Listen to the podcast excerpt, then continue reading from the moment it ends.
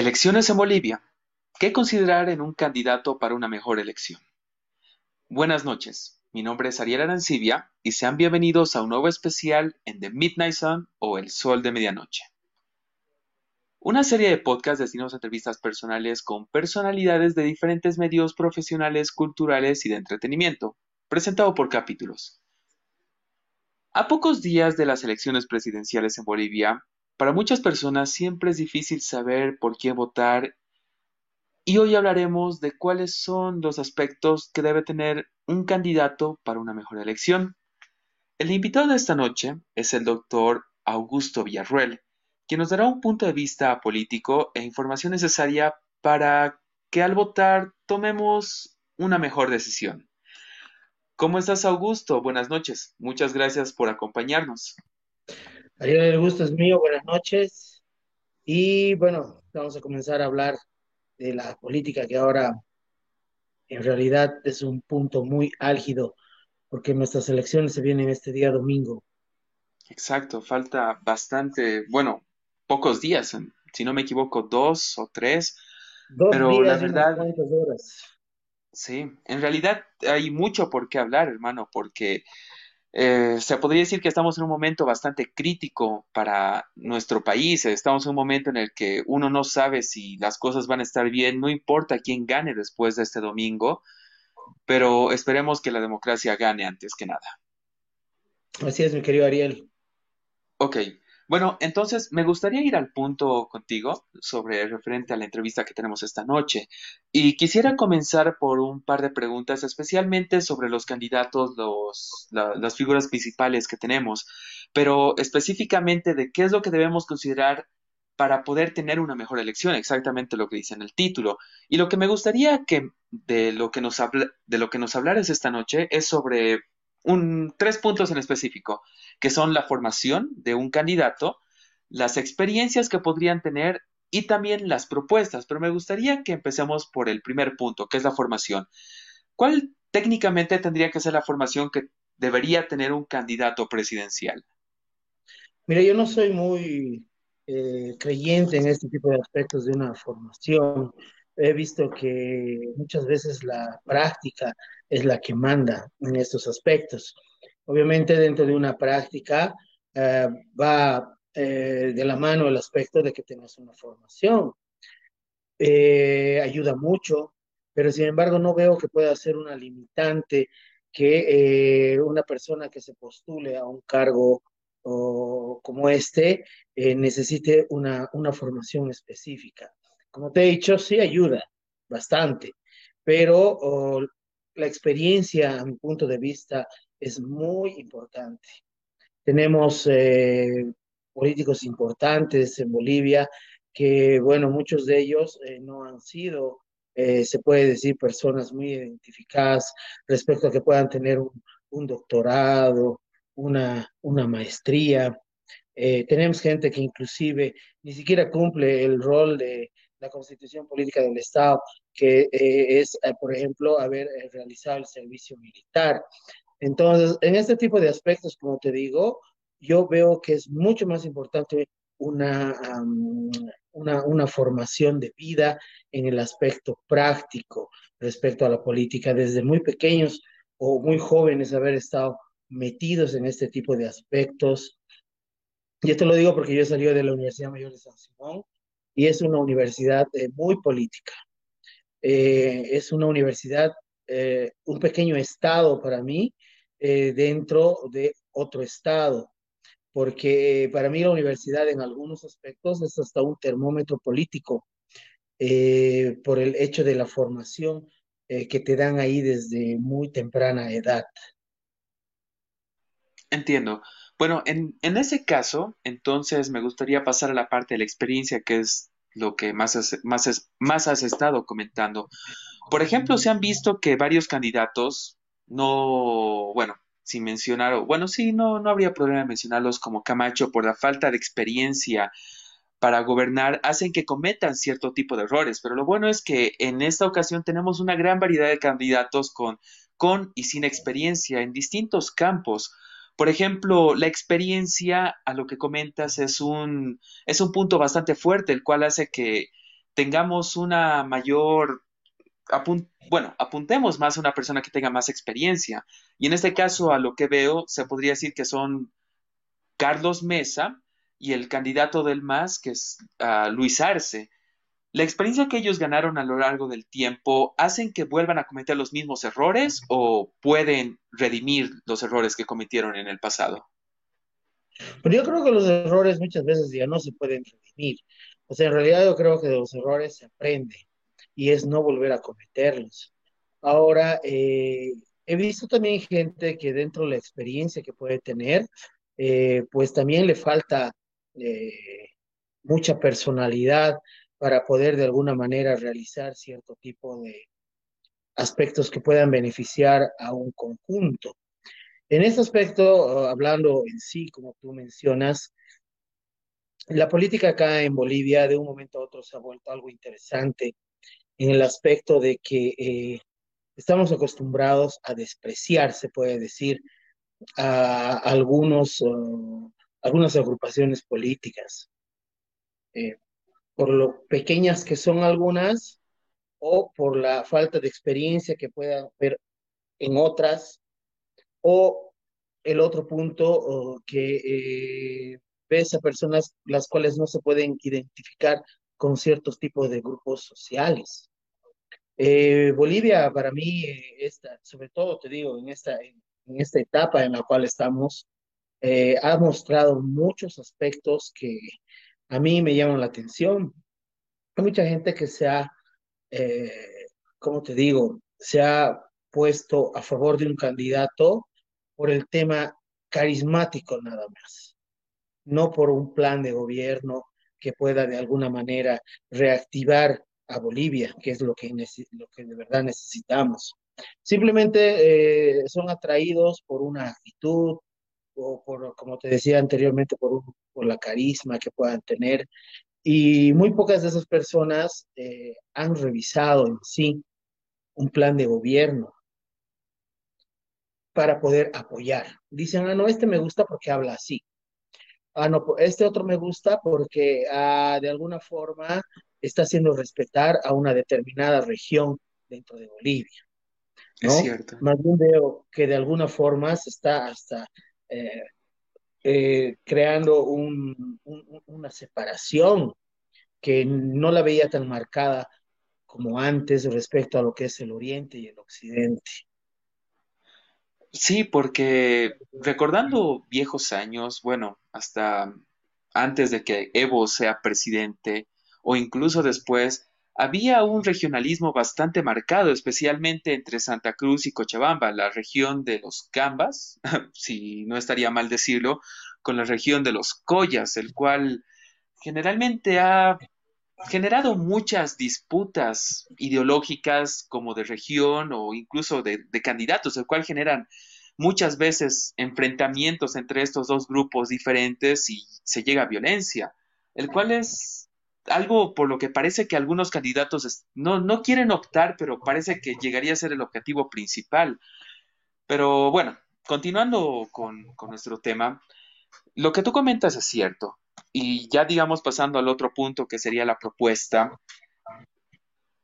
¿qué es lo que, a opinión personal tuya, crees que debería enfocarse un candidato como propuesta para la presidencia? Tú hace rato comentaste una reactivación económica, el cual me parece una muy buena alternativa.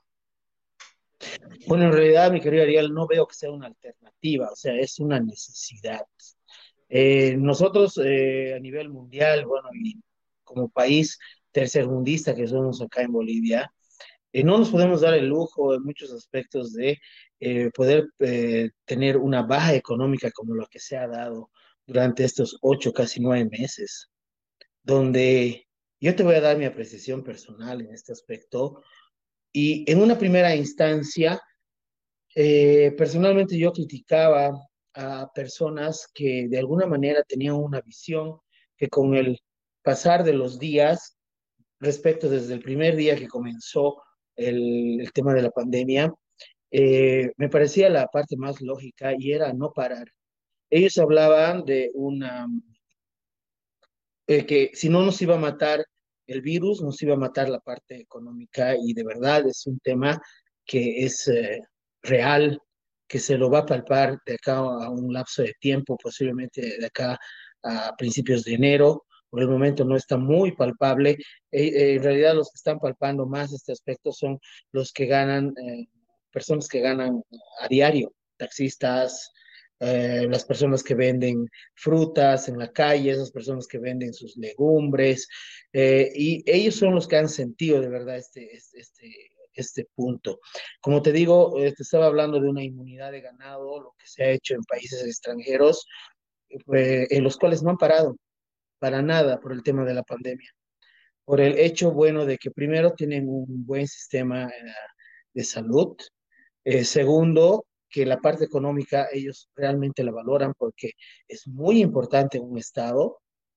Y tercero, que eh, se han sabido cuidar. Lamentablemente Bolivia, yo te voy a dar mi, opinión, este tema de la pandemia se ha politizado. Un tema de que desde un principio eh, lo han alargado a mi punto de vista sin justificativo alguno, donde se ha visto que habían sumas eh, eh, muy altas de gente que supuestamente moría por coronavirus. Y en realidad lo que se veía era que se quería jalar este tipo de aspecto a lo más que se podía para que este año no haya elecciones. Yo te estoy diciendo y te estoy dando mi punto de vista personal. Porque para mí me parecía ilógico, ¿no? Decían, ¿cómo vamos a ir a votar? Eh, ir a arriesgarnos personalmente nuestras vidas. Y esas mismas personas que hacían un show mediático en las redes sociales, ahora están tranquilas, saliendo a fiestas, saliendo a reuniones y haciendo lo que siempre han hecho dentro de la pandemia. Me parecía ridículo a mí ir a un supermercado donde hay más opción a contaminarte entre el supuesto eh, momento donde estábamos entrando a un pico alto del virus que ir a una votación. Son aspectos que para mí no encajaban porque no había lógica. Y como te digo, sospechosamente, luego de un paro que ha podido haber en Bolivia, donde se ha detenido Bolivia y donde han habido muchas situaciones complicadas, eh, ha empezado a bajar la pandemia. Perdón, a, bajar los, los, los, los, los casos. A bajar los casos porque se han dado cuenta que la elección era inminente, las elecciones eran inminentes, entonces ya no les convenía seguir con el miedo de mantenerte en la casa porque tenían que salir a votar, ¿no? Ahora todos salgan a votar, o sea, esos, ese tipo de, de, de, partes ilógicas, como te digo, me parecen, perdón la expresión, asquerosas.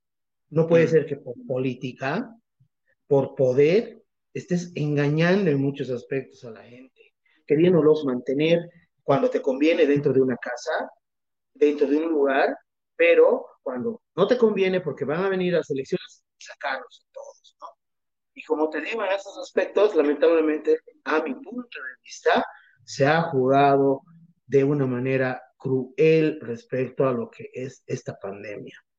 Es cierto. Donde se ha manejado, como te digo, como han querido muchos aspectos. Y de verdad, yo te digo, no puedo creer poder haber vivido esta situación en carne propia, porque es ya lo más bajo que puede haber jugar con la gente, jugar con una economía de un país que de paso oh, han habido supuestos eh, temas de corrupción bastante altos desde respiradores que se han, que supuestamente eh, embolsillado dinero, corrupción de por medio a niveles altos, donde han preferido o están prefiriendo comprar armas, gases lacrimógenos y otro tipo de situaciones que no van de la mano con una supuesta pandemia la cual estamos viviendo. Entonces, como te digo, lamentablemente son situaciones que muchas personas no quieren entender y lo peor es que justifican y dicen, sí, es que está bien que hagan, está bien que hagan esto. No, no está bien. No está bien que haga esto ningún tipo de gobierno. No está bien que se robe en plena pandemia. No está bien que te engañen y te digan que no puedes salir porque te vas a contagiar y la economía del país está yendo al tacho. Bueno, ahora ya de alguna forma se está tratando de regularizar este aspecto y bueno, ojalá, te digo, podamos salir de esta bien parados, ¿no? Y que se respeten eh, los resultados que van a haber eh, dentro de lo que son las elecciones. Entiendo. Sabes, aprovechando que mencionas todo esto, sabes, yo me acuerdo el año pasado exactamente por estas fechas cuando literalmente Bolivia se detuvo por 21 días con los paros voluntarios de las personas que se encontraban en la ciudad. Em, cuando, entre comillas, logramos, se, se, logró el objetivo de una, de que el anterior presidente, que Evo Morales, renuncie y entre un gobierno transitorio hasta que hayan otra vez elecciones limpias, cuando entró la presidenta Yanine Áñez, había un aire de, esperanza, un aire de que todo iba a estar mejor por los próximos meses hasta que hayan unas nuevas elecciones. Pero al final no fue así, fue tal como tú lo dijiste, empezaron a politizar todo, empezaron los problemas, primero eh, de, de transición, porque Primero se creía que la presidenta iba a estar tres meses, después viene la pandemia, después de la pandemia viene el caso de los respiradores, la corrupción, los, supuestos actos que hacía el gobierno a favor de la población, a favor de la salud de nuestro país, pero que al final fueron politizando todo y cualquier cosa pequeña que entre comillas hacía por la población intentaban sacar mero beneficio. E incluso la presidenta, que, y creo que para muchos ocurrió, se despintó, cuando ella misma se propuso como candidata para presidenta, el cual las cosas fueron muy, muy complicadas, muy politizadas, como dijiste. Y al final parece que para muchos el objetivo no es el de poder mejorar nuestro país, sino es poder sacar beneficio de la situación en la que se encuentra. Así es. Bueno, en realidad, mira, yo pienso que todos se pueden postular. Todos tienen ese derecho, somos un país libre. Lo que no me parece es ser hipócrita. Hipócrita en, en el aspecto de que cuando se señala, como tú misma decías en una primera instancia y le preguntan eh, que ella tiene que, lo único que hacer es entrar a una transición. Una transición que ha sido jalada a la fuerza más de ocho o nueve meses. Y de igual manera tenemos a otro candidato que ha pasado lo mismo que señaló que nunca iba a ser candidato, pues, sin embargo ahora está entrando al tema de la candidatura. Como te he dicho, me parece, todos tienen derecho a hacerlo. Lo que no me parece, ya es un tema más moral en este aspecto, de engañar o de, no sé, señalar y decir que no lo vas a hacer y lo haces. Yo estoy de acuerdo, que se presenten, que lo hagan, pero sin embargo, sin dejar las responsabilidades, en este caso, cuando tú eres presidente de un país, no dejes la responsabilidad como presidente y la mezcles con tu campaña política. Mm. En el caso de, de, Camacho es diferente, él no está gobernando. Él en algún momento lo ha podido, ha podido decir, sí, yo no me voy a presentar y al final lo hizo. Eh, yo, como te digo, no critico ese, ese aspecto, o sea, cualquiera puede hacerlo eh, lo que otro aspecto que me llama la atención en estas elecciones es que hay un bloque que quiere obligar a candidatos políticos a que se salgan de la, de la competencia política para formar solamente un bloque fuerte entre ellos. Y yo digo, nadie te puede obligar en ese tipo de situaciones a hacer ese tipo de, de, de, formar un bloque nada más. Como te digo, nosotros eh, vivimos dentro de una libertad, gracias a Dios, política donde podemos formar los bloques que nosotros veamos convenientes. Yo me puedo postular y nadie me puede a mí señalar de que no, te tienes que unir y comenzar a hacer escarnio sobre eh, las decisiones que tú tomas, señalando que no estás de acuerdo a lo que piensa el pueblo. Y ellos, al momento que dice piensa el pueblo, ya se habla de una mayoría. Si hablaríamos de una mayoría, no necesitarían pues que todo el mundo se les una, ¿no? Entonces, ellos, y veo que eh, de verdad, eh, veo que esta unión que de alguna manera la están haciendo públicamente, eh, es hasta algo sinvergüenza a mi punto de vista, por el hecho de que em, vemos que este gobierno que sigue siendo el transitorio, quiere seguir en el poder, tal vez con los mismos actores en otro tipo de posiciones, pero quiere seguir acá. El motivo de verdad, te digo, todavía no lo sé, no lo comprendo muy bien, no quiero apresurarme al pensar ese tipo de situaciones, pero obviamente se va a ver ya en este tipo de elecciones.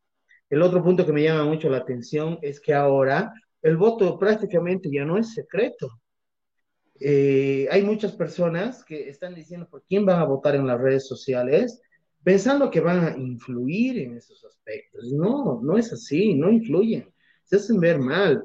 Eh, por ejemplo, hay personas que consideran de alguna forma que son emblemáticas y peor, extranjeros eh, que consideran muchas personas emblemáticos que se inmiscuyen en la política boliviana, aspecto que me parece de igual forma ridículo.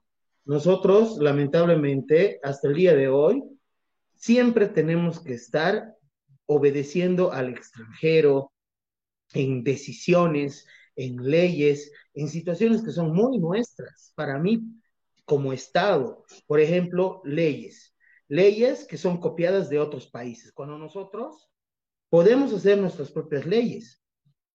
Sin embargo, tenemos que contratar a un extranjero para que nos haga nuestra ley. Una ley que no va de acuerdo a nuestras vivencias, una, una ley que no va de acuerdo a nuestra realidad.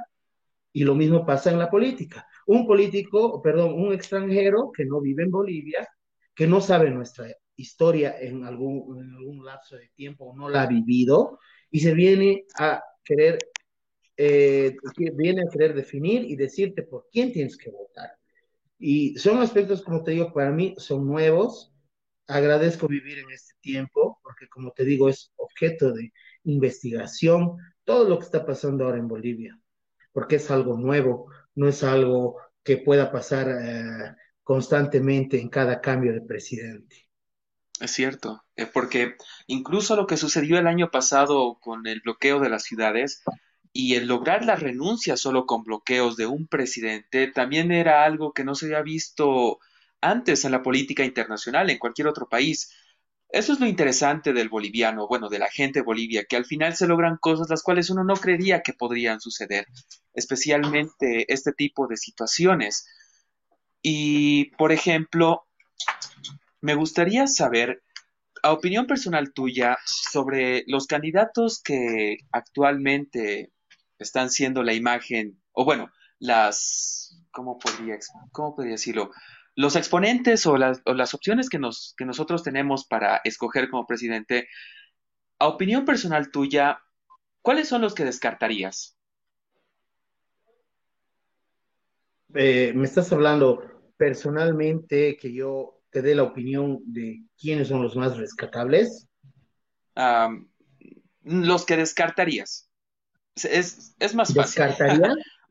Lo que descartaría, yo descartaría en realidad a, grupos que no tienen ni siquiera el 1 al 2%.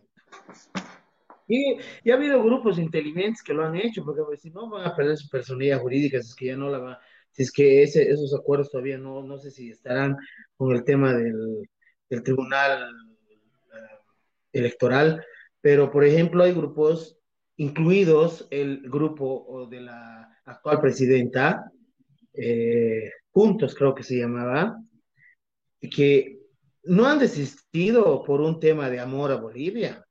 O sea, eh, eh, yo algún día lo he criticado en mi muro y lo he puesto. O sea, el amor a Bolivia de desistir y de no dividir un voto era que nunca se postule un gobierno transitorio a elecciones, así de simple. Eso es amor a tu patria.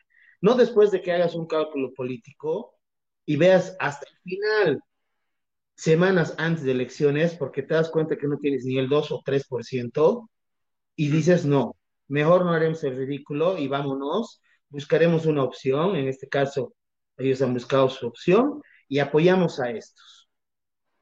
Aspecto que hasta para mí, yo le digo, después de hacer tremendo papelón en el gobierno, lo único que puedes hacer es restar al, al, que, al que estás supuestamente apoyando. Y peor con las últimas medidas que se están tomando, ¿no? Donde no les interesa para nada el tema de la chiquitania, que sigue ardiendo, sigue quemándose, y ellos siguen pensando en comprar más gases y más armas. Eh, estos son, son, son, son personas que restan y que no sé quién serán sus asesores políticos de verdad eh, para, de cierta manera, ellos eh, aceptar que se te una, una un, un, grupo mal visto. Y eh, por el otro lado, eh, de entrada, deberían haberse retirado totalmente, fuera, sin apoyar absolutamente a nadie. Porque, como te digo, o sea, particularmente yo no hubiera aceptado la ayuda de un gobierno que lo único que ha hecho acá Bolivia en muchos aspectos es daño en, muchos puntos. Eh, por ejemplo, eh, eh, hablaremos de Tuto Quiroga, una persona inteligente, lo es, pero en muchos aspectos, dentro de la inteligencia que pueda tener y que muchos lo admiran, a mí me llama la atención que eh, no sepa, por ejemplo, cuánto cuesta un pasaje de Trufi o un pasaje de micro. ¿Me entiendes? ¿No es verdad? O sea, Claro, yo por eso te digo, para tú ser presidente de Bolivia, tienes que vivir en Bolivia. Porque si vas a vivir en otra realidad, en otro país, y de vez en cuando llegues a Bolivia a querer imponerte como una autoridad política y postularte, no estamos bien. Eh, es por eso que ahora de moda en Bolivia hace mucho tiempo está el populismo. Tenemos ahora un gobierno populista, como señalan muchos, al MAS, tenemos un gobierno, perdón, a un, a un, a un partido populista, el MAS, tenemos a un eh, otro, otro partido populista que es de Camacho, eh, y que los critican. Pero sin embargo, ellos se pasan pues, por el trabajo de ir pues y conocer a su gente de las provincias, conocer las necesidades que hay ahí, y es necesario, a mi punto de vista, que si va a entrar un gobierno ahora a Bolivia, es que entre un, gobier un gobierno de unidad, no un gobierno de separatismo, no un gobierno de que nosotros somos mejores porque somos de otra región de la ciudad, de, perdón, del país. Eh, yo creo que se tiene que unir Oriente y Occidente en todo aspecto para al final salir de... somos bolivianos. Exactamente, somos bolivianos y veo que en Santa Cruz, por ejemplo, y en Cochabamba igual, como te digo, hay una brecha muy grande en el aspecto que se está abriendo cada vez más, donde dicen los Cambas no han peleado, nosotros los Collas sí hemos peleado. Los 21 días, los Cambas han hecho parrilladas, bloqueando, nosotros hemos estado peleando. O sea, no es el momento, yo creo, de ese tipo de críticas. Lo que hacen es, eh, de alguna forma, pelear mucho, pero bus eh, buscar más bien un confrontamiento, que pareciera que eso es lo que quiere este gobierno transitorio, que hay un enfrentamiento entre bolivianos antes o después de las elecciones, para seguir ellos ahí. Dan a entender ese tipo de situaciones. Como digo, esto es una apreciación personal, donde sí. pareciera que no quisieran salir de donde están, porque les ha gustado mucho tener poder. Y de verdad, o sea, ¿cómo sorprende? Hay gente que entra al poder y es donde de verdad la conoces. A muchos actores políticos que están ahora en el gobierno, personalmente yo los conozco. Muchas veces hemos hablado, hemos estado en reuniones juntos, te digo, antes de que sean gobierno. Y son muy distintos a lo que son ahora. Yo pienso que una persona cuando llega a, a, tener poder, por la misma formación que tú puedas tener, no puedes cambiar. No puede cambiar tu esencia. Tienes que seguir siendo el mismo. No puedes endiosarte. No puedes hacerte, eh, ¿cómo te digo? Hablar bonito con todo tu alrededor para cambiar de, tu, de, tu forma de pensar. ¿No? Entonces, lamentablemente eso es lo que pasa con la gente que llega al poder y ahora ya ven con otro tipo de perspectiva lo que en realidad está pasando no ven ya la Bolivia que ellos veían cuando no estaban en el poder. Ya ellos la ven desde otro punto de vista y pienso que eso es lo que afecta a Bolivia. Cuando tú te encapsulas por el poder y empiezas a vivir dentro de una burbuja y solo escuchas a un determinado entorno que tienes, tu entorno nunca te va a hablar mal por si acaso, siempre vas a ser el mejor, vas a ser el, el, el, el que toma las mejores decisiones para tu entorno vas a ser el que el más bonito para tu entorno, vas a ser el que te viste mejor para tu entorno, vas a ser el más letrado para tu entorno. Pero sin embargo, desde afuera vemos que no es así, los que vivimos en nuestra Bolivia. ¿No? Entonces, por eso te digo, son muchas perspectivas y muchos aspectos para poder ver y hacerle un bien a Bolivia, porque eso es lo que se necesita. Sí, si recuerdas ya hace, en nuestra primera entrevista que tuvimos contigo en The Midnight Sun, hablábamos en parte sobre qué podría ser lo mejor para, para el futuro de nuestro país. Yo en ese momento te comentaba de que tener una, un mejor recinto penitenciario para poder traer a la sociedad de nuevo, el cual tú me hiciste dar cuenta que estaba totalmente equivocado. Y yo creo que ahora, gracias a tus comentarios de la última vez, creo que deberíamos pensar, bueno, los candidatos deberían pensar en un plan a futuro para poder mejorar la situación económica y social de nuestro país, no tanto pensando en, en qué es lo mejor para ellos, pero por mala suerte y como tú comentaste, el entorno en el que se encuentran hace que tal vez las aspiraciones que tienen antes de llegar al poder se vayan perdiendo con el tiempo y eso es triste. Así es, mi querido Ariel, como te digo, es muy triste porque eh, el hecho, digamos, de que tú ocupes un cargo importante, puede ser de presidente, puede ser de ministro, o asesor de ministros, o asesor de quien sea, o un cargo público, juez, fiscal y todo eso, no significa que tengas que cambiar tu forma de ser. Yo pienso que más bien deberías volverte una persona mucho más sensible, tratar de eh, pelear por todos aquellos ideales y por todos aquellos puntos que cuando tú estabas abajo, pues eh, los conoces y los sabes. Eh, no puedes, como te he dicho, tratar de hacer o dar respuesta a solo un pequeño grupo de personas sin pensar en una mayoría. No puedes tú criticar y señalar que, eh, por ejemplo, o eso es lo que últimamente he estado viendo mucho, que, por ejemplo, en Santa Cruz he visto unos dos o tres chats que me han llamado mucho la atención, que señalaban, eh, desde que este gobierno ha entrado, eh, no, perdón, desde que Camacho los ha puesto en su lugar a los Collas, los Collas ahora en Santa Cruz andan mirando al piso, ¿no? O sea, son puntos de vista que de verdad a mí me sorprende, porque yo doy gracias a Dios, tengo muchos amigos que viven en Santa Cruz, y de verdad a mí me parecen muy buenas personas. Es más, digamos, son muy hospitalarios.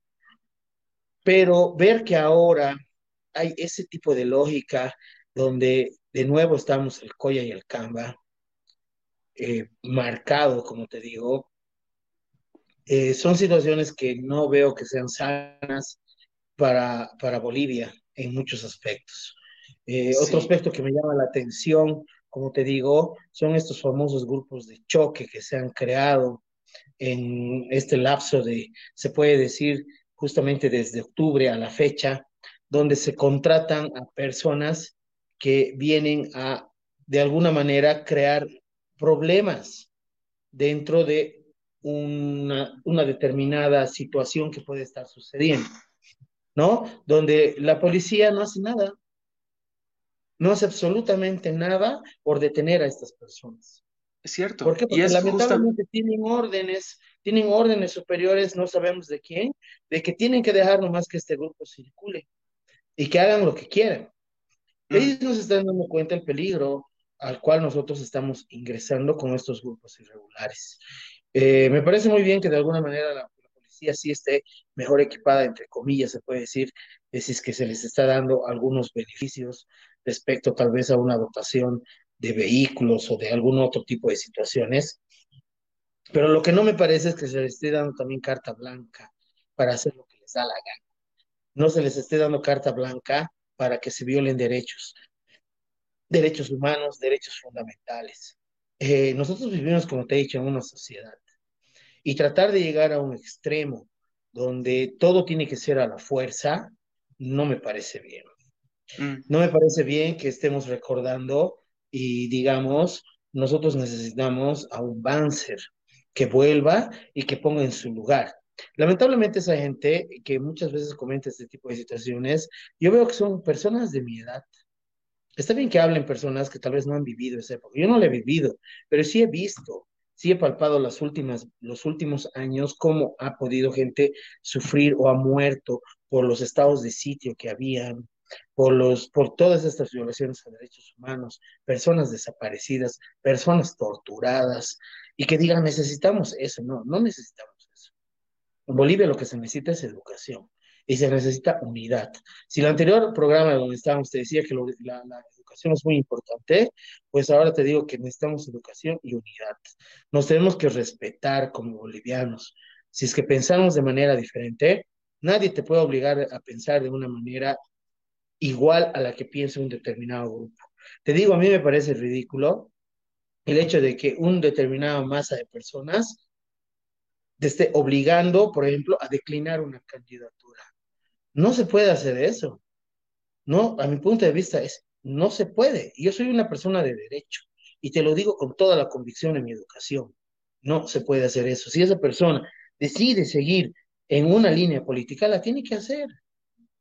Es su convicción, lo está haciendo y lo va a lograr si es que desea en algún momento.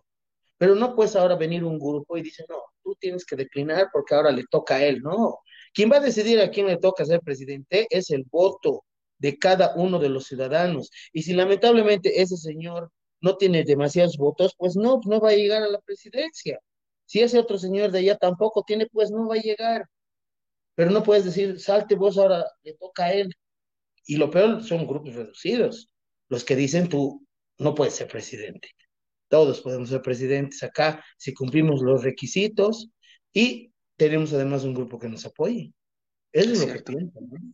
Sí, sabes, acerca de los grupos de choque de los que tú comentas, la verdad, si empiezan a tener más poder del que, entre comillas, tienen ahora, se puede llegar a, la verdad, me imagino en terrorismo, especialmente si de pura mala suerte el partido político opuesto a estos grupos de choque entran al, uh, entra al poder, porque yo recuerdo el año pasado cuando han habido los problemas, cómo ellos literalmente podían hacer lo que quieran. Obviamente tenían el apoyo de la población, en este caso de la población cochabambina, para poder actuar, entre comillas, como deberían haber actuado ante los invasores que venían del Chapare y bla, bla, bla, bla, bla, un montón de cosas que al final lo único que generaban era más violencia, obviamente de ambas partes, no solo de una, pero de que un grupo ciudadano sin autoridad tenga esa autoridad de literalmente actuar como la policía, se están perdiendo mucho, mucha, ah, ni siquiera sé cómo poder terminar esta frase, hermano. No, mira, en este aspecto, como te digo, lamentablemente es otro punto que veo acá y hay que tomarlo mucho en cuenta. El hecho que venga gente de otro lugar acá, mientras no cometa destrozos, mientras no provoque a la gente, mientras esté dentro de lo que son las reglas eh, enmarcadas en la ley, a poder manifestar su opinión, no los veo yo como invasores. Eh, veo como personas que puedan querer reclamar algo. Ahora, mm. lamentablemente, como te digo, estos grupos de choque lo que hacen es provocar. Que si tú estás eh, pasando por ahí y no eres del grupo al cual ellos están representando, ellos directamente lo que hacen es golpearte, tirarte los cohetes y obviamente ahí comienza una lucha entre estos dos grupos. Y como te digo, con apoyo de fuerza pública establecida por la ley, en este caso la policía. Yo me acuerdo en determinado momento estaba pasando por las heroínas, cuando todavía estábamos en octubre, noviembre, creo que era diciembre ya, y eh, la policía en la avenida Heroínas estaba rodeada por este grupo de choque. Y ellos son los que te pedían quién eres vos, tu carnet, tu credencial para poder pasar. Ridículo. ¿Entiendes, no? O sea, ¿cómo ellos pueden tener esa, ese, ese, esa autoridad? hacerlo, autoridad, si no son personas, eh, como te digo, que están autorizadas por la ley para poder hacerlo. Todo este tipo de aspectos, yo no los aplaudo, me parecen, como te digo, muy fuera de foco, muy fuera de la ley, aunque muchas personas lo justifican. Yo no lo justifico. La policía está para eso. La policía tiene que poner orden cuando ve que se está de alguna manera incumpliendo una norma, una ley, en este caso eh, es hasta un deber de funcionario público realizar su trabajo, porque si no estaría entrando en cumplimiento de deberes. Yo me acuerdo cuando era una, estábamos justamente eh, dentro de lo que era una um, cuarentena rígida, donde no podía salir a la calle y donde había gente que por salir a la tienda en un horario donde tal vez no podía circular, los agarraron y los metían ocho horas, ocho horas eh, arrestados. Bajo una multa de mil bolivianos que hemos visto que por suerte no se cobraba, pero alguno le han debido cobrar por ahí. Pero como te digo, em, veíamos paralelamente a eso a un grupo de 30, 40 personas en moto que hacían lo que querían y salían en sus motos y la policía no hacía absolutamente nada. Entonces, este tipo de situaciones, como te digo, no me parecen lógicas, no están bien. Eh, de igual manera, en algunos aspectos, la, la, fiscalía puede actuar de oficio, tampoco lo hacía. Entonces, eh, son puntos que eh, te das cuenta que estás viviendo un estado de indefensión como ciudadano, porque hay ciudadanos que sí pueden hacer lo que les da la gana y hay otros que no. Mm. Entonces, como te digo, este, este lapso de tiempo ha mostrado muchas brechas de respecto a lo que es libertad, respecto a lo que es justicia, respecto a lo que es legalidad, respecto a lo que es hasta educación, porque lamentablemente tenemos un ministro, opinión mía personal, de educación que no ha hecho absolutamente nada en su trabajo, donde tenemos alumnos que no se sabe si tienen que seguir pasando clases o no van a seguir pasando clases porque no hay un lineamiento firme que señale qué es lo que en realidad está pasando en esos aspectos. Y como te digo, el Estado ha mostrado en realidad lo que es, ha mostrado todas las deficiencias que nosotros tenemos. Y lamentablemente muchas instituciones del Estado de igual forma. Y eso es triste y es penoso, que en vez de haber avanzado hayamos retrocedido tanto. Sí, exactamente como comentas, es, cierto.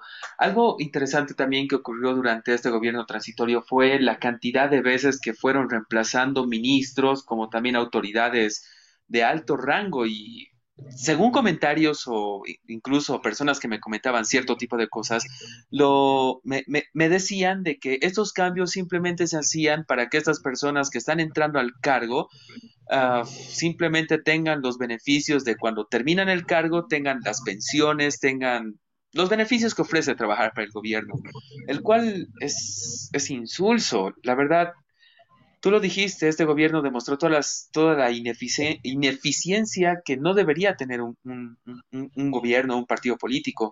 Mira, a opinión personal tuya, ¿Qué opinas de los, de los candidatos actuales que tenemos? Bueno, en este caso de los cuatro más importantes que serían Carlos Mesa, uh, Arce, Camacho y Chi. Pero una cosa, hermano, yo lo que puedo opinar de ellos es que cada uno de ellos tiene un plan de gobierno un plan de gobierno que, bueno, revisándolo, muchos tienen muchos aciertos y también desatinos. Eh, en estos aspectos, eh, son ciudadanos que, como te dije anteriormente, tienen todo el derecho a postularse. Si jalan a una cantidad de gente que va a votar por ellos, excelente, pues tendrán representatividad dentro de lo que es la Cámara de Senadores o Cámara de Diputados o tal vez uno que otro ministerio. Eh, pero como te digo, cada uno de estos eh, candidatos eh, en realidad se va a ver el trabajo en cancha. Porque una cosa es presentar en papelito y otra cosa es en, el lugar de... ponerlo en práctica. Ponerlo en práctica y además que no va a ser fácil. Yo de verdad admiro a las personas que, bueno, en este caso todavía siguen eh, de pie, listos para, para el tema de las elecciones, porque aquel que gane no va a agarrar un país en buen estado, va a agarrar un país que tiene un déficit económico galopante y que si no tiene una buena estrategia económica, pues nos vamos a hundir. Y estoy seguro que en algún momento, y esto ya se ha visto, el boliviano es una persona para mí que no es predecible. No es predecible en el aspecto político, porque se puede ver que al final cuando está cansado, no interesa el color político. Eh, el boliviano se para y pelea. Y eso se ha visto, no solo en estos tiempos, en toda nuestra historia siempre se ha podido ver este tipo de situaciones. Es por eso que, eh, como te digo, esa persona que va a entrar a gobernar, si en un lapso de tiempo prudente, que yo pienso que puede ser un año, no va a tener un resultado, va a ser complicado, porque posiblemente volvamos a cierto tipo de problemas y el tema es salir de esto, porque si nos vamos a quedar como estamos ahora, en vez de subir, cada vez vamos a ir bajando más. Y eso va a ser muy complicado como sociedad, muy complicado como, como, como país, donde los únicos que nosotros nos vamos a perjudicar, obviamente vamos a ser nosotros y a la larga nuestros hijos.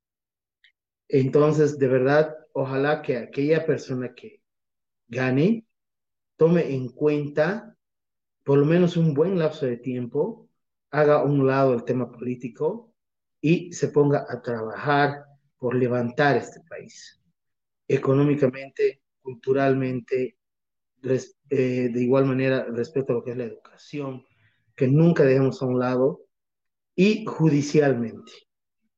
De verdad, nuestras autoridades en estos aspectos y todos los que trabajan eh, dentro del entorno de lo que es justicia, estamos hablando de jueces, fiscales, policías, eh, se necesita un cambio radical en estos aspectos, de gente de verdad profesional que no esté vendida a un, a un partido político.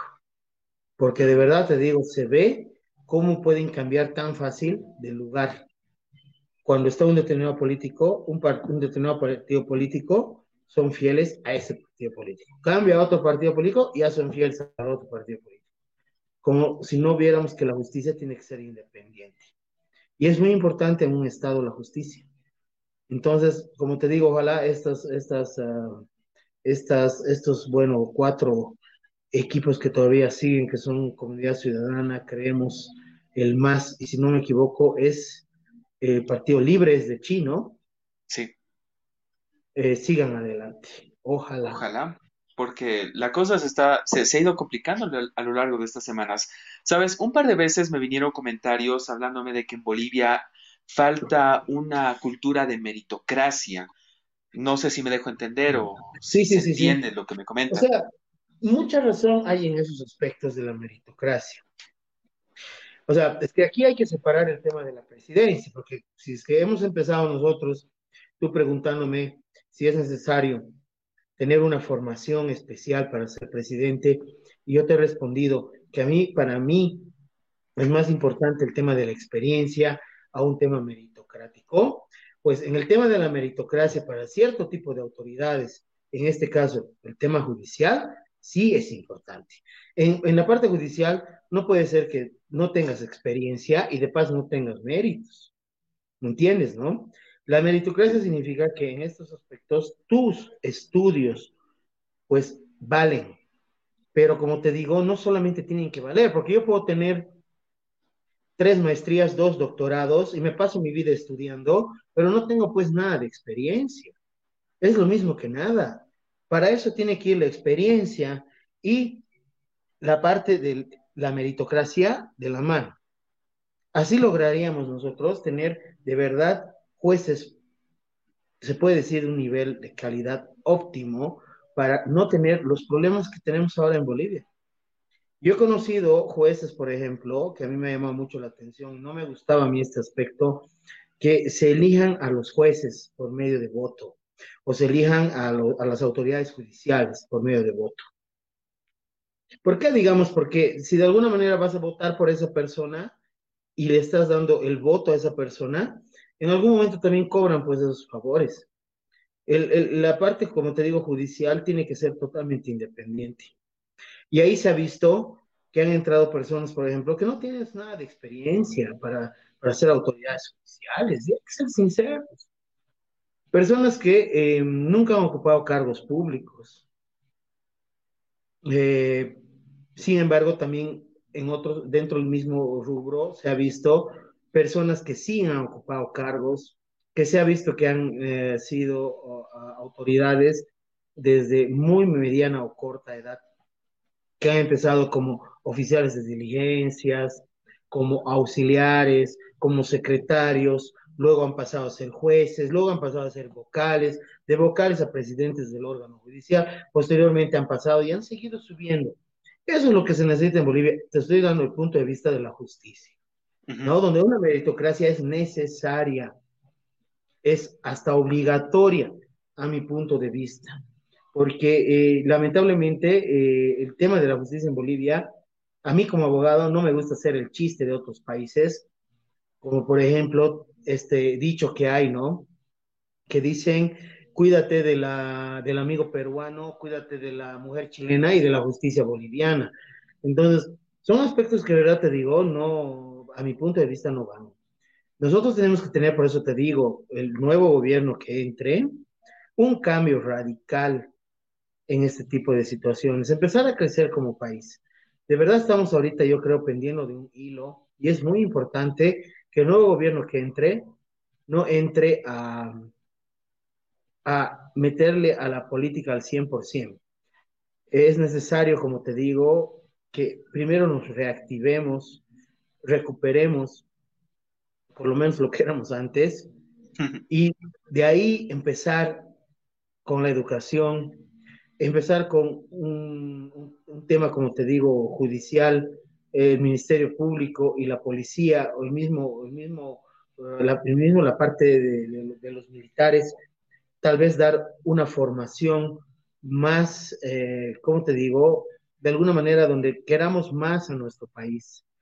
A mí me da vergüenza, por ejemplo, ir a alguna reunión donde se inicia con el himno nacional y donde nadie canta. Es como si no quisieras a tu país. Incluso hay gente que ni sabe el himno. Eh, hay gente, lamentablemente digo, así es increíble, pero cuando deberíamos cantar bien con mucha fuerza, ¿no? Porque son, es nuestra patria. Y si tú vives aquí, por lo menos hay que respetar. Ahora, fuera diferente que no te guste tu país y te vayas y no vuelvas nunca más. Pero si vives acá, mientras tanto, por lo menos demostrar el cariño a tu tierra, ¿no? Y como te digo, es una pena ver que ni eso muchas veces se ve en reuniones donde hay autoridades, donde ni siquiera cantan, o se callan, o están bromeando, o se están coreando con el de al lado, donde para mí es algo serio. Y te digo, desde ahí se mide el cariño a tu país, desde cómo canta el himno nacional. Otra vez te digo, ese es mi punto de vista personal. Y a ver, pues a ver, o, como te digo, ojalá estos partidos políticos todavía siguen en carrera, de alguna forma ayuden y no comiencen a pelear entre ellos, como se ha visto, ¿no? Hasta último momento, todos se echan tierra y mm, de alguna forma nadie pone soluciones. Me ha dado pena que ninguno de los partidos políticos, por ejemplo, se, se preocupe por lo que pasa en la Chiquitania, como te decía anteriormente, donde, no sé, lo que más se necesita ahorita es ayuda para esos bomberos. Eh, no ha habido una, como el año pasado, el año pasado mejor había tanta crítica a lo que se estaba haciendo, pero aquí a la fecha, hoy día estaba viendo que recién ha llegado un helicóptero que de paso es muy pequeño para apagar el incendio. Eh, no hay lo, lo, mismo que había el año pasado. El año pasado había mucha ayuda para esta gente que iba. Han llegado bomberos internacionales a ayudar a apagar el fuego. Que ni siquiera los dejaron entrar. ¿Perdón? Que ni siquiera los dejaron entrar. No, a quienes en realidad no dejaban entrar, eran a los voluntarios. Me acuerdo ah. que había muchos voluntarios, pero ¿sabes por qué no dejaban entrar a los voluntarios? Y esto es otra cosa interesante, porque señalaba que había gente extraña que lo que hacía era que tú mientras estabas apagando el fuego, ya estaban volviendo a prender fuego en el otro lado. Desde ahí se, eh, hay, hay una posibilidad y hay una teoría de que se ha podido de alguna manera influir políticamente en muchos aspectos. Desde ese incendio, donde, como te he dicho, lo han hecho crecer a una magnitud, donde se ha hecho ver de irresponsable, entre comillas, el gobierno anterior por esas personas que señalaban que no hacían nada, que no hacían nada por contener el fuego. Sin embargo, como te digo, yo realmente veo que en este gobierno es que no se hace nada, donde les vale. Y es una pena también que todos los candidatos, a ninguno le haya importado siquiera decir, a ver, voy a donar cierta cantidad de, de agua para esta gente que vaya a pagar ahí el fuego, los bomberos, o, tal vez, no sé, comida o, o, lo que sea. Se está quemando toda nuestra, nuestra fauna, se está quemando todos nuestros árboles. Me da mucha pena ver esos animales con las patas quemadas, eh, que están siendo curados por algunos voluntarios, pero como, como te digo, es muy triste, de verdad. Y bueno, mira, yo he visto igual un comentario que, que de, un, de nuestro ministro de Defensa, que es una vergüenza y dice que todo lo que se está quemando es en cañadones y que lo único que está afectando es nuestra, nuestra flora y fauna, que en realidad es lo más preciado que nosotros tenemos, ¿no? Pero como te digo, una pena, una pena que una autoridad se pueda expresar de esa manera.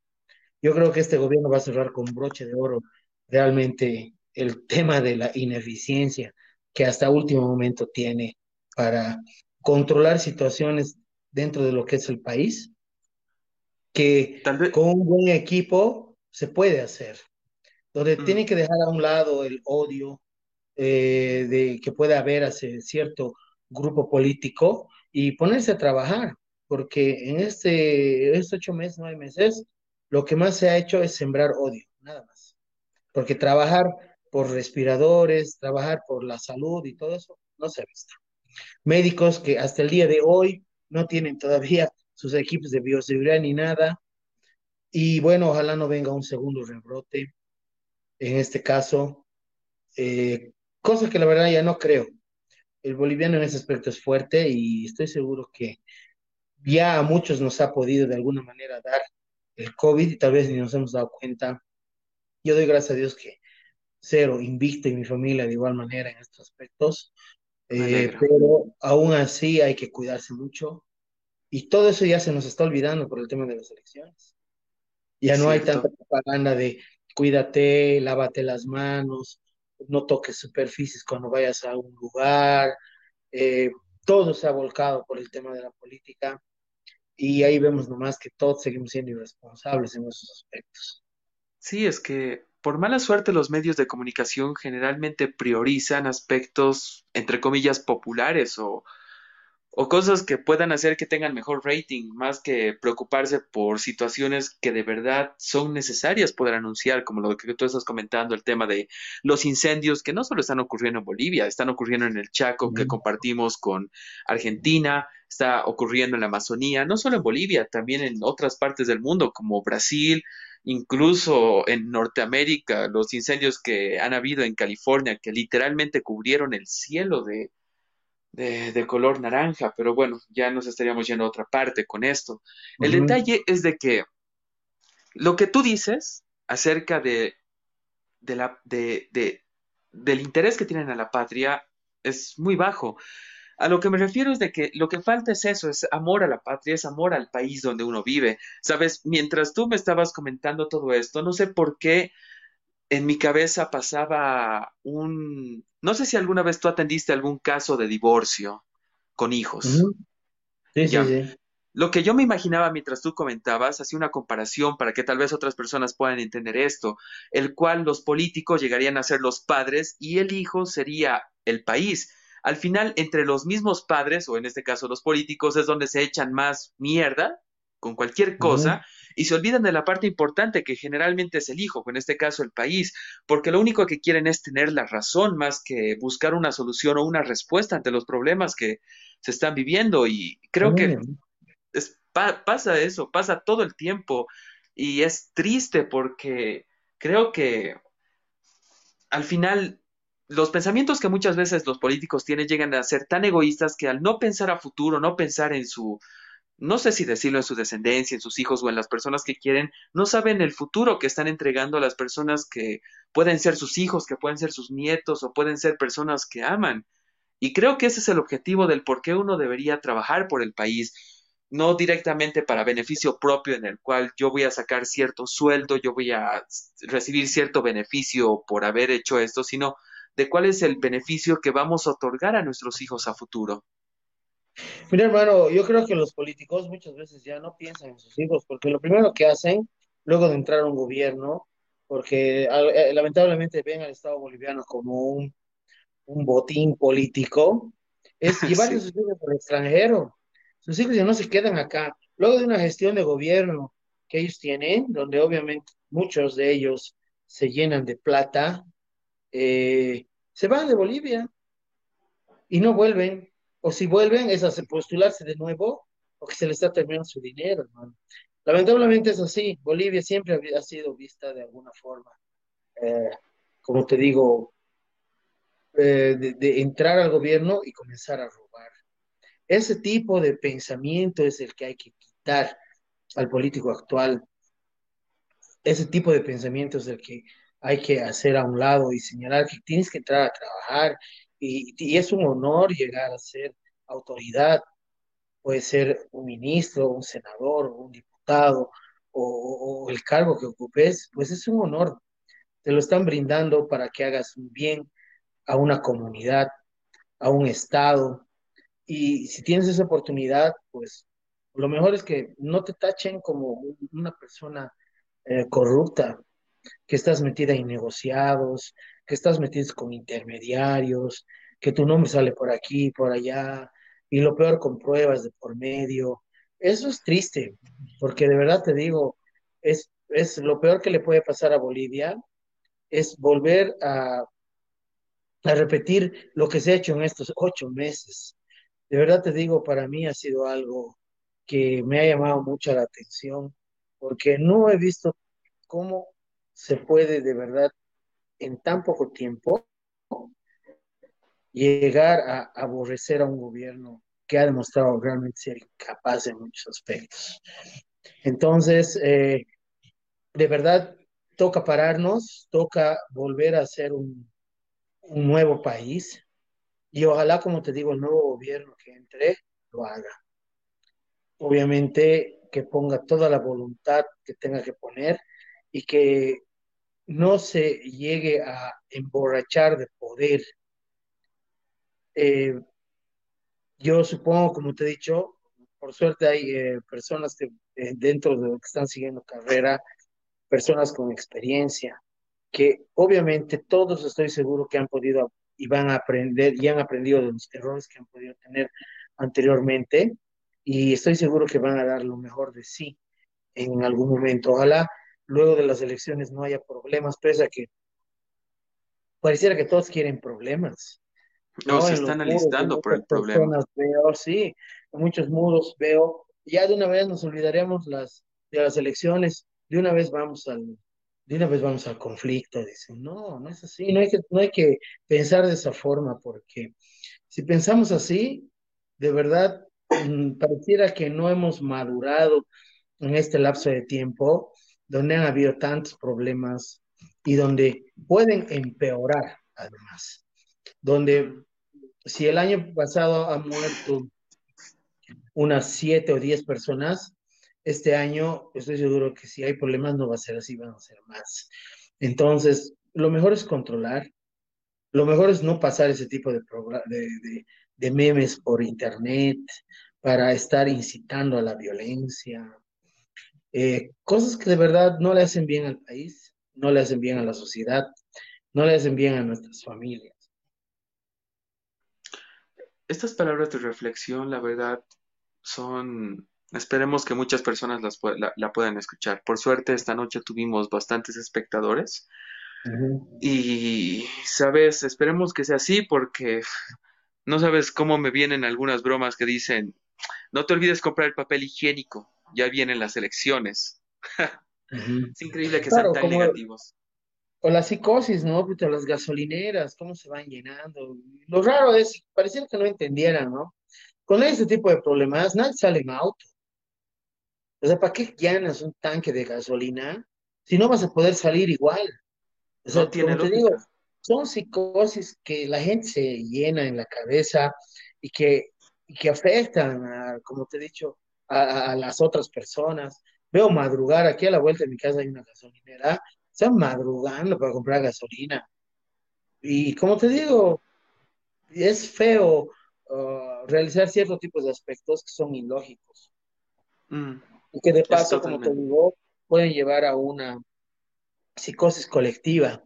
Gracias a Dios no he visto muy llenos los supermercados, ¿no? Creo que es más importante la gasolina, no sé por qué, pero es que es raro, de verdad te digo, no, no entro dentro de muchas cosas que son lógicas y que veo ahí eh, a gente que está durmiendo en sus autos para recibir gasolina.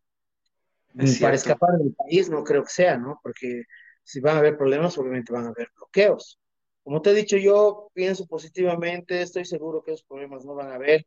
Pese a que tenemos un ministro que constantemente anda amenazando por la televisión y todo tipo de aspectos que para mí no son sanos, eh, que todo es con, con una, toda, todo amenaza con represiones por parte de la policía, por parte del ejército donde de verdad te digo, yo creo que ya es hora de cambiar de, de ese tipo de, de- de pensamiento y ponerse a trabajar.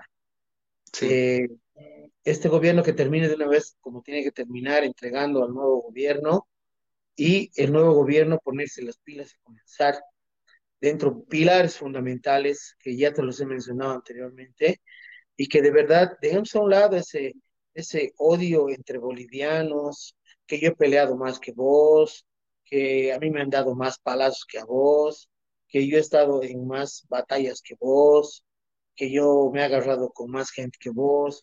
Digo cosas ilógicas porque al final cada quien ha peleado a su manera, es que han peleado, unos trabajando como yo, otros bloqueando calles, otros no sé qué más estarían haciendo, pero cada quien ha dado su grano de arena en algún momento y yo pienso que hay que dejar a un lado de verdad todo este tipo de situaciones. mm, totalmente cierto. Mira, hermano, me gustaría, antes de terminar nuestra entrevista de esta noche, hacerte un par de preguntas más, si no te molestaría. Claro, claro, Esto sí, es, sí. estos últimos días he estado viendo, bueno, no sé cómo podría explicarlo, pero hay muchas personas que defienden a sus partidos políticos de una manera demasiado tóxica, se podría decir, el cual hacen campaña como si los hubieran prometido de convertirse en ministros o tener algún tipo de cargo, pega, se podría decir. El detalle es que cuando hacen este tipo de cosas, generalmente comparten lo opuesto a su ideología. Me, me, me, me hago entender. Sí, sí, Uh, sí. un amigo, por ejemplo, co- razón. ah, ya, No, ya, seguí, sí, ok. seguí, seguí. Eh, por ejemplo, he visto amigos de que compartieron videos del cual, y esto lo has debido ver también en redes sociales, de un profesor o un docente que literalmente está obligando a sus alumnos a que voten por cierto partido político o si no los va a aplazar. Pero también están los otros videos que muestran algo similar, pero de una realidad diferente, que son personas del campo que son obligadas a votar por cierto pa- partido político porque si no están bajo otro tipo de amenaza conforme a su realidad, el cual eso debería estar penalizado y debería tener algún tipo de consecuencia legal, supongo. Bueno, mira, como te he dicho, hermano, cada quien es libre de votar por, por la, el partido político que de alguna forma puede llenar tus expectativas.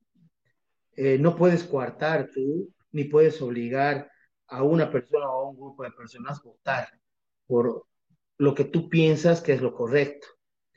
Como tú dices, eh, mira, yo en este lapso de tiempo he perdido muchas amistades y agradezco a Dios haberlas perdido porque realmente esas personas no las quiero tampoco en mi vida. Son personas que te quieren obligar a pensar como ellos quieren. Y yo no necesito eso. Yo soy libre y puedo pensar como quiera y puedo opinar como quiera. He conocido ahí personas que tenía, por ejemplo, dentro de mi amistad en Facebook, donde inclusive algunos se han portado de manera malcriada.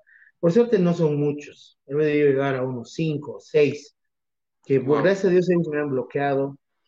Pero, eh, como te digo, no puedes tú pelear por política con, una, con un amigo.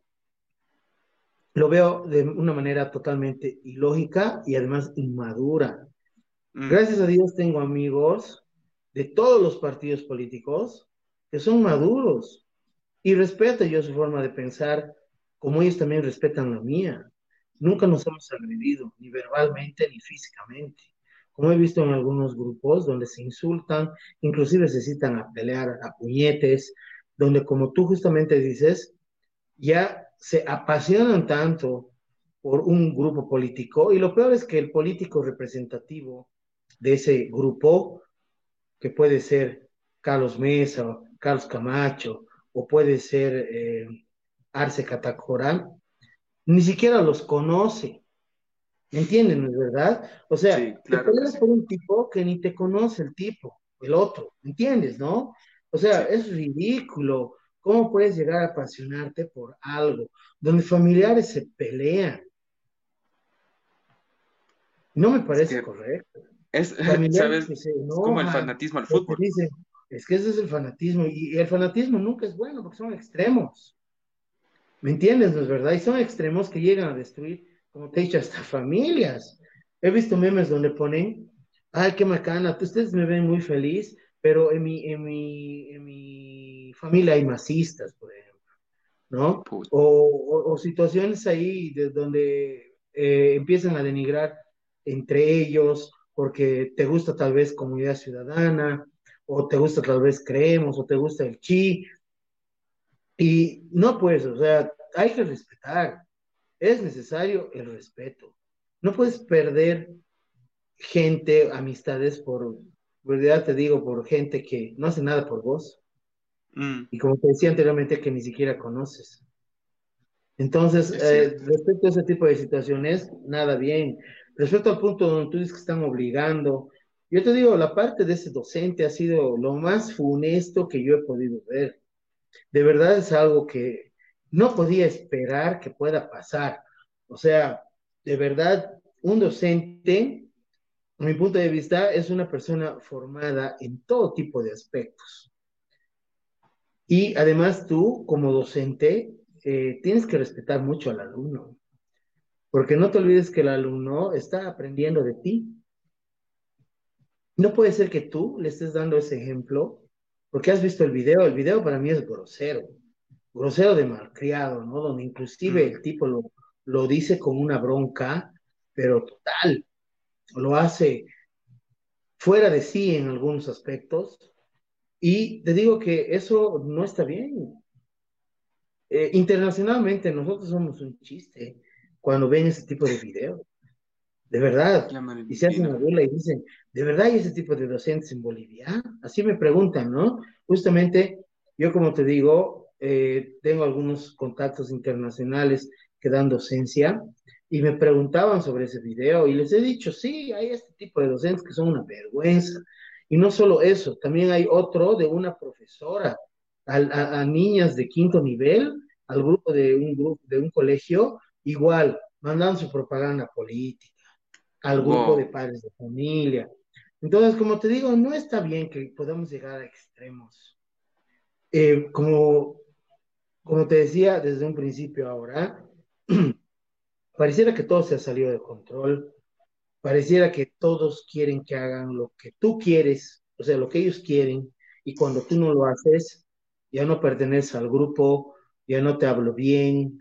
Entonces, hemos llegado a un punto donde ya no se está respetando a las personas y eh, no podemos llegar a extremos. Eh, la pregunta que tú me has hecho es una realidad en Bolivia y que seguro eh, también se está dando, como tú has dicho, en otros lugares. Mm, es cierto. Bueno, hermano, más bien me gustaría dejar para acá nuestro especial de esta noche. Más bien, yo creo que, a opinión personal mía, respondiste a todas las dudas y especialmente el de conocer opiniones sobre temas que van referente a lo que hemos hablado esta noche es, es muy bueno porque la verdad sí, falta demasiado, nos falta demasiado, nos falta aprender y nos falta querer el, especialmente, ¿cómo lo puedo explicar? Ah, simplemente tenemos que buscar lo mejor que es para nosotros y para nuestro país. Y esperemos que este fin de semana tomemos la mejor decisión y gane quien tenga que ganar. Y que esa persona que gane y que, que llegue a la silla de la presidencia trabaje y trabaje por todos los bolivianos, por todos nosotros. No sé si tienes alguna, alguna reflexión que quisieras dar antes de terminar este capítulo. De, bueno, señalar nada más y bueno, voy a sonar tal vez redundante, pero no tenemos que irnos a la violencia. No tenemos que eh, responder a provocaciones que pueda haber tal vez por determinados grupos políticos o por entidades del Estado. Tenemos que demostrar que Bolivia es diferente y que nosotros como ciudadanos también somos diferentes, que sabemos discernir entre lo bueno y lo malo sin llegar a extremos. De verdad que si no nos unimos en el aspecto de no generar violencia, eh, no nos va a ir muy bien.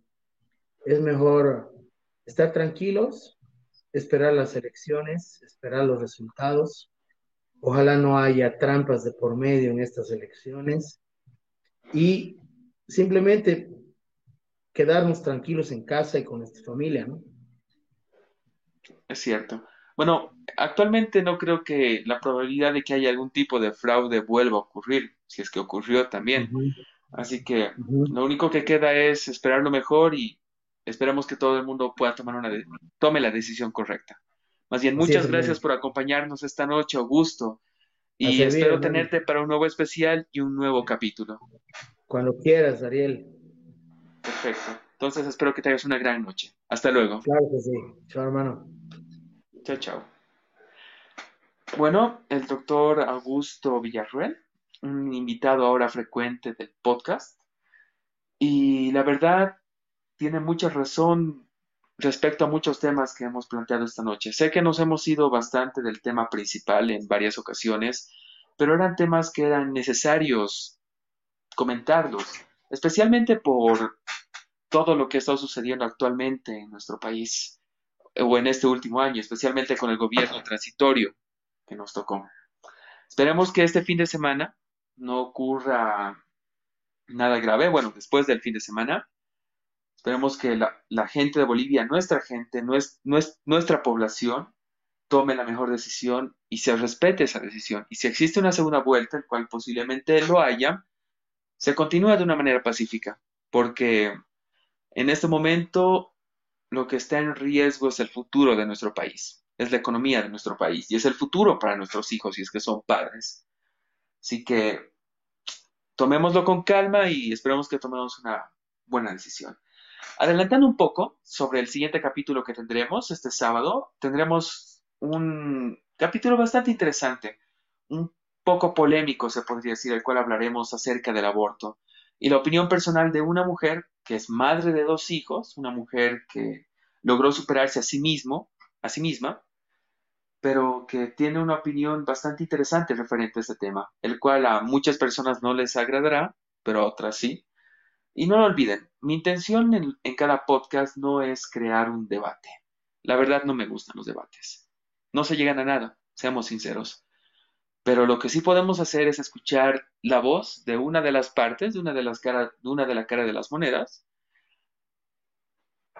y tener más información para que nuestra perspectiva o nuestra idea sobre un tema en específico sea un poco más,